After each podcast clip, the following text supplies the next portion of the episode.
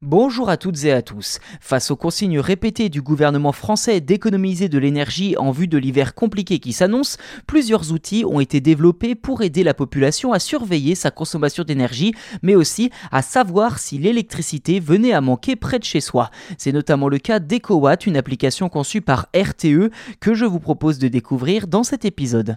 Si vous ne le saviez pas déjà, le réseau électrique sera sans doute mis sous tension ces prochaines semaines, hein, sans mauvais jeu de mots. Plusieurs raisons peuvent expliquer cela, notamment les fortes chaleurs de cet été qui ont réduit la capacité de production des barrages hydroélectriques, mais aussi et surtout un parc nucléaire quasiment amputé de la moitié de sa capacité. En effet, 25 des 56 réacteurs dispersés à travers le pays ne fonctionnaient toujours pas début octobre. Sur ces 25, une quinzaine l'étaient pour cause de maintenance, quand le reste souffre de problèmes un plus préoccupants comme la corrosion. Dès lors, on comprend mieux pourquoi le gouvernement tente de pousser les Français à la sobriété.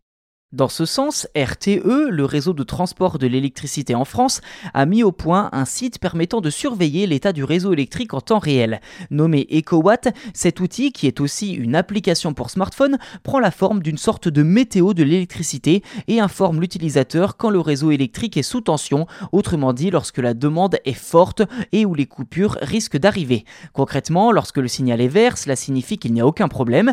La couleur orange informe en revanche d'un réseau électrique juste sous tension, mais sous grosse tension, quand le rouge, elle, annonce de possibles coupures d'électricité à venir.